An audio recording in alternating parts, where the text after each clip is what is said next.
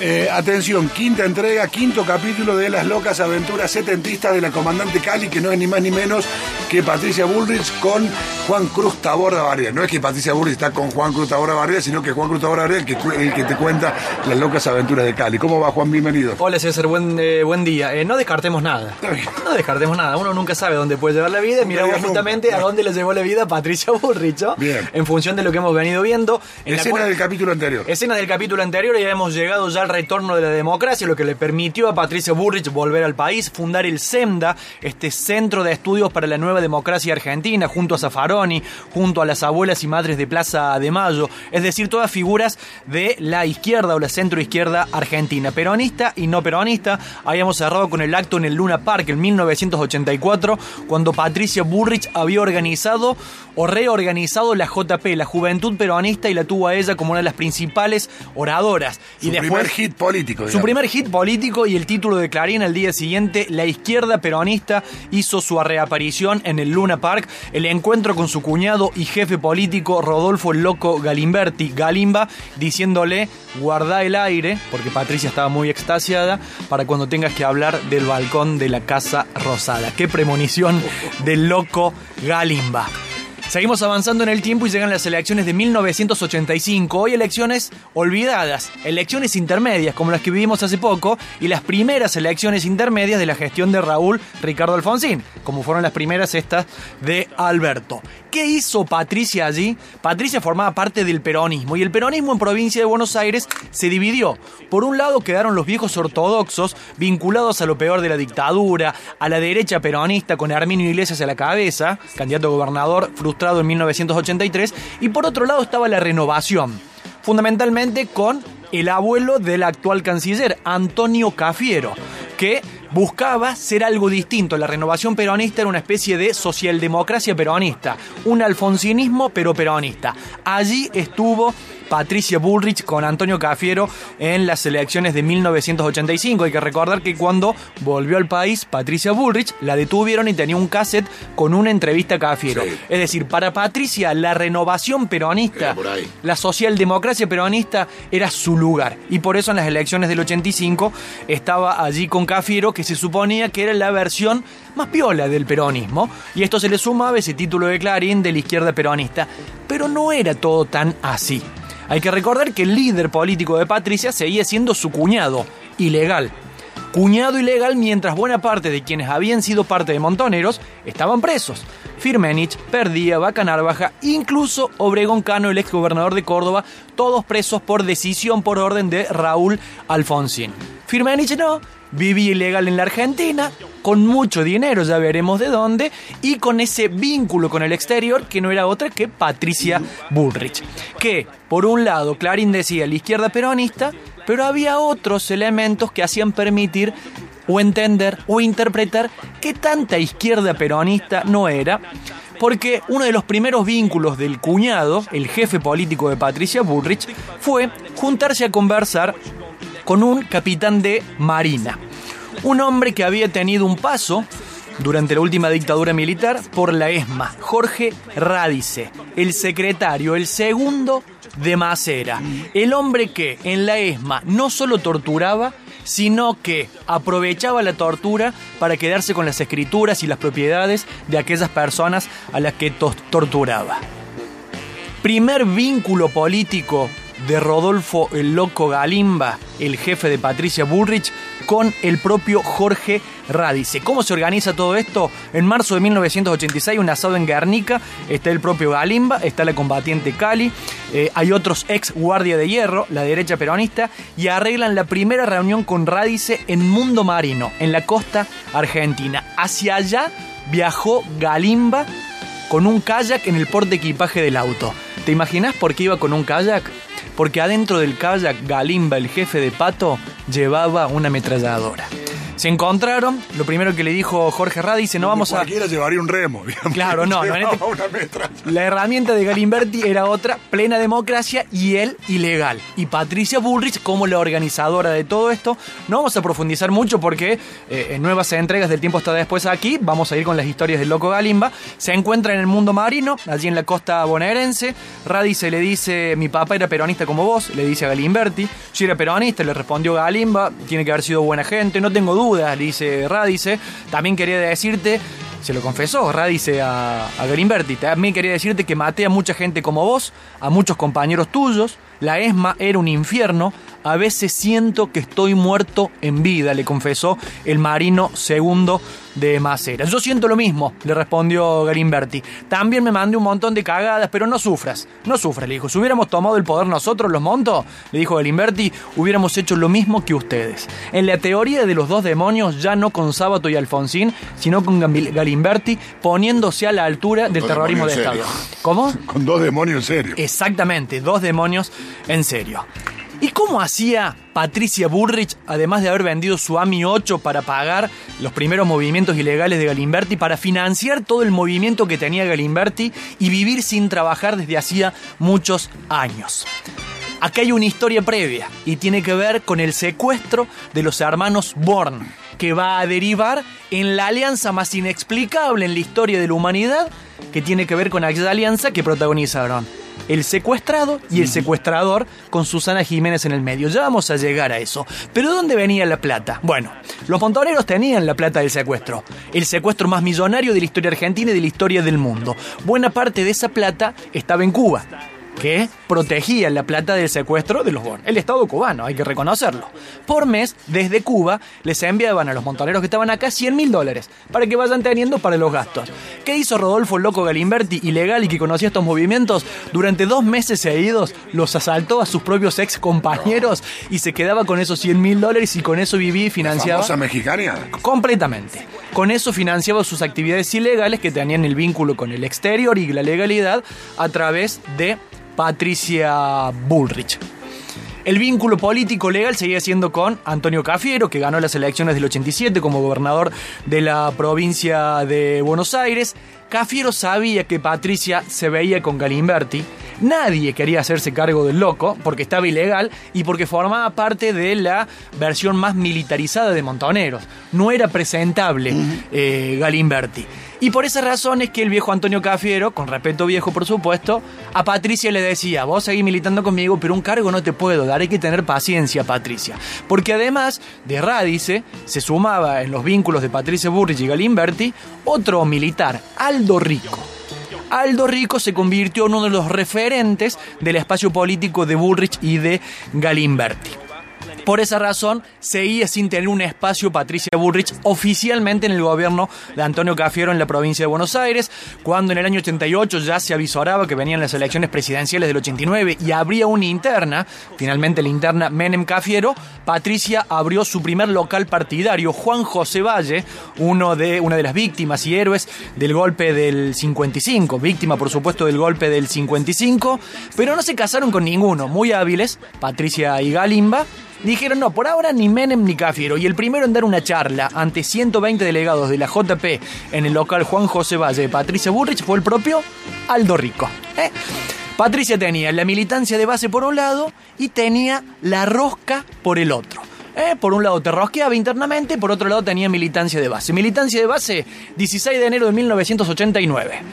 Día histórico para la República Argentina, porque después y por primera vez de la guerra en Malvinas, un barco, un yate de, que había salido de Malvinas, iba a llegar a tierras sudamericanas, puntualmente a Uruguay. Entonces, de la redacción de Clarín, 16 de enero del 89, dijeron, che, vamos a Montevideo, que va a llegar un barco directamente de Malvinas. Es el primer barco de bandera inglesa que llega después de la guerra a tierras sudamericanas. Y hacia allá fue Patricia Bullrich, muy a contramano de las declaraciones que dijo durante la pandemia cuando propuso regalar las Malvinas a cambio de las vacunas Pfizer.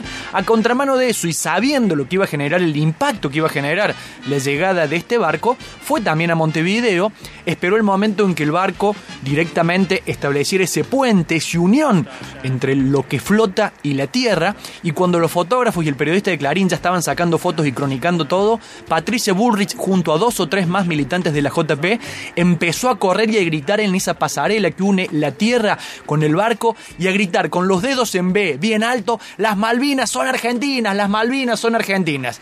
En general los testigos empezaron a reír porque no generó ningún altercado superior. Le agarraron unos guardias que había y se les llevaron tranquilita. Ella había logrado una foto en Clarín defendiendo las Malvinas. Intervención jugada. Completamente. Así como tenía esa militancia. impensada, increíble. impensada, impensada, porque hoy Patricia Burris sostuvo que las Malvinas hay que regalarlas. Sí, absolutamente. Militancia territorial por un lado, militancia de base, enfrentamiento con el poder si se quiere, porque enfrentaba al poder inglés. Y por otro lado, la rosca, esa rosca que nunca vemos, que nunca conocemos, y un rol fundamental en esta alianza de la que te hablaba antes, impensado, inexplicable. Aún sigue siendo un tema para una novela, para una película. La alianza Galimberti-Born, el secuestrador y el secuestrado. Galimberti, que había pensado y organizado el secuestro en la estancia de la abuela Toto, la abuela de Patricia Bullrich. Bueno, ¿y cómo, qué, cómo se da todo esto? ¿Cómo es que el secuestrador y el secuestrado se convierten en amigos y socios? ¿Dónde está el germen de todo esto? Un protagonista, Julio Bárbaro, aún permanente y vigente en la política argentina. Julio Bárbaro era muy amigo de Patricia Bullrich, integraban el mismo grupo Olleros, que va a ser un grupo importante de la derecha peronista en el futuro. Y le dice Julio un día, che, Patus, Cali, Patricia, ¿qué va a hacer hoy al mediodía? No, nada, no tengo nada que hacer, no, ya le llevé la comida a Galimberti y no pude ir al súper, nada. Venite al Tigre, vamos a ir una vuelta en un, en un yate que me invitaron, ¿tenés ganas de venirte? Ah, dale, Julio, buenísimo, voy. Y fue, Patricia fue a la invitación que le hizo Julio Bárbaro, dirigente del PJ. En el yate eran muy pocos y entre otros estaba José María Menéndez. ¿Quién es José María Menéndez? Estos hombres del poder económico que están en las sombras, que no los conocemos, no sabemos su nombre, su cara, y que no era más ni menos que la mano derecha de Juan Bor. Todo pensado estaba por Julio Bárbaro que no le había dicho nada a Patricia. En realidad, José María Menéndez, el hombre de Bungiborn, la quería conocer a Patricia Burrich. Pero no es que la quería conocer porque, uy, me contaron un montón de vos o me gustás y quiero ver si pinta, pinta onda, si, si a lo mejor esta noche no tenés nada que Sí, hacer. navegando en el yate. Claro, estamos acá en el Tigre tomando un campar y quería charlar con vos, Patu, contame de tu abuela, de tu bisabuelo radical. No, no era eso. No, había un interés puntual. Ellos sabían que era el único vínculo que tenía con la superficie el loco Galimberti. Y le dijo José María Menéndez, che, Patus, necesito que me hagas de nexo con el secuestrador de mi jefe, que fue el secuestrado. ¿Pero por qué? ¿Para qué? ¿Por qué razón querían esto? Es más, y le dijo, eh, necesito que le digas, Patricia, a tu cuñado, que Jorge Born lo quiere ver cuanto antes en sus oficinas de San Pablo. Pará, le dijo Patricia, ¿por qué? Te quiere proponer algo. ¿Y pero qué? Bueno, Alfonsín quiere indemnizar a los Greiber. Los Greiber era la familia dueña de papel prensa, cuyo jefe de familia, desaparecido en un viaje misterioso, era el que administraba los millones de dólares del secuestro de los Born. Alfonsín quería indemnizar a los Greiber que le habían pasado realmente mal eh, durante la dictadura. Pero le dijo José María Menéndez a Patricia Burrich, esa plata en realidad le pertenece a los Born.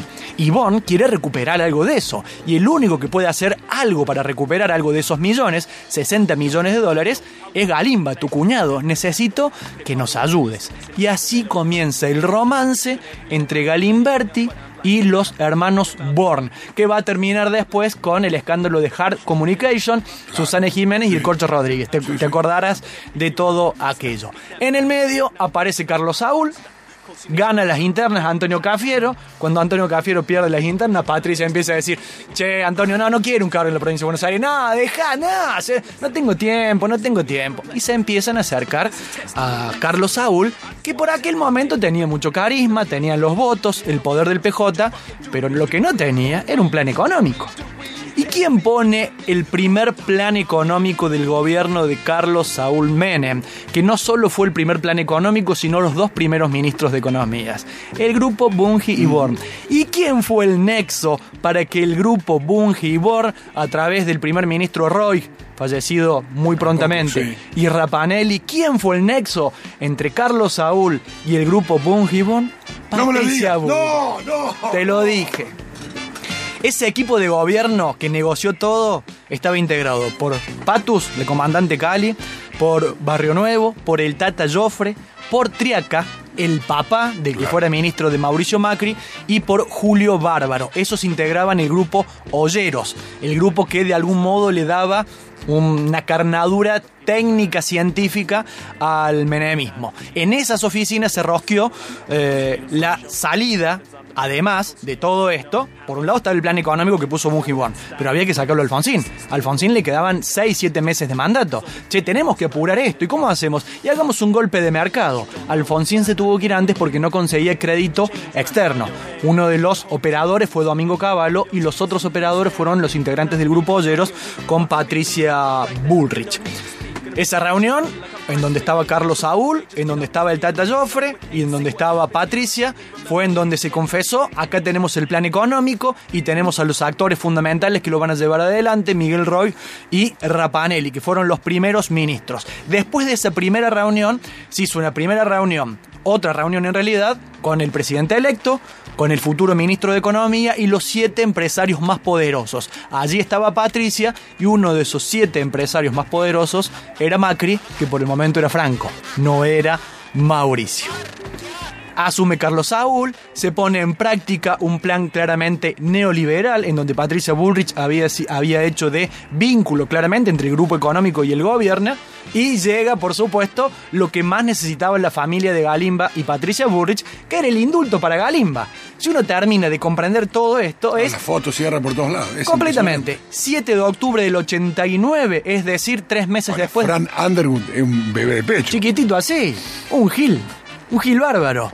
7 de octubre del 89 llega el indulto por Carlos Saúl Menem para el loco Rodolfo Galimberti. A los cinco días del 7 de octubre del 89, foto de la pacificación nacional en el Hotel Lancaster. De un lado, el empresario Juan Bon, del otro lado, Rodolfo Galimberti, el secuestrado y el secuestrador haciendo uso de esa idea del menemismo, instalada por Gustavo Vélez como redactor de los discursos, de que a este país había que pacificarlo con la reconciliación entre unos y otros. Y en el medio los millones. En el medio los millones de los Greiber, de los Born, del secuestro. 17 millones aspiraba a recuperar eh, la familia Born del secuestro de los 60 millones. Galimberti hizo todas las negociaciones, fue el hombre en el medio, porque tenía vínculo con los dueños originales del dinero y con los eh, secuestradores, con los montoneros. De esos 17 que aspiraban eh, encontrar, encontraron 6 millones. Eh, Galimberti se los llevó a Juan Born, acá te conseguí 6 millones, cobró la comisión y la pregunta que nos hacemos es, para cerrar este capítulo, ¿qué comisión habrá cobrado Patricia Bullrich de aquel secuestro? Impresionante, eh. parte de la historia argentina, pero con dobleces, con letra chica, con historias, con personajes. Excelente, como siempre, nuestro compañero Juan Cruz Taborda Varela. Eh, quinto capítulo queda Queda un sexto capítulo. un sexto capítulo. Última entrega la próxima semana y el agradecimiento de siempre al Espejo Libros en el Paseo Santa Catalina que nos nutre de los libros para poder rearmar esa- estas historias. Algunos me dicen, che, ¿vas a escribir un libro sobre Kelly, sobre López Rega? No, esto ya está todo escrito por otros grandes autores, grandes periodistas. Lo que hago yo es leerme todo eso y rearmar estos guiones para contarlo acá. Sí, de todos modos, contado como lo contás vos, digo, no, no le bajo el precio, no le quito mérito a, a todos los otros, pero. Gracias, eh, gracias. Lo prefiero así. Eh, y saludos a los amigos de- del El Espejo, Espejo, eh, sí. librería de las mejores de Córdoba. 11.55. Mira, ¿quién habla?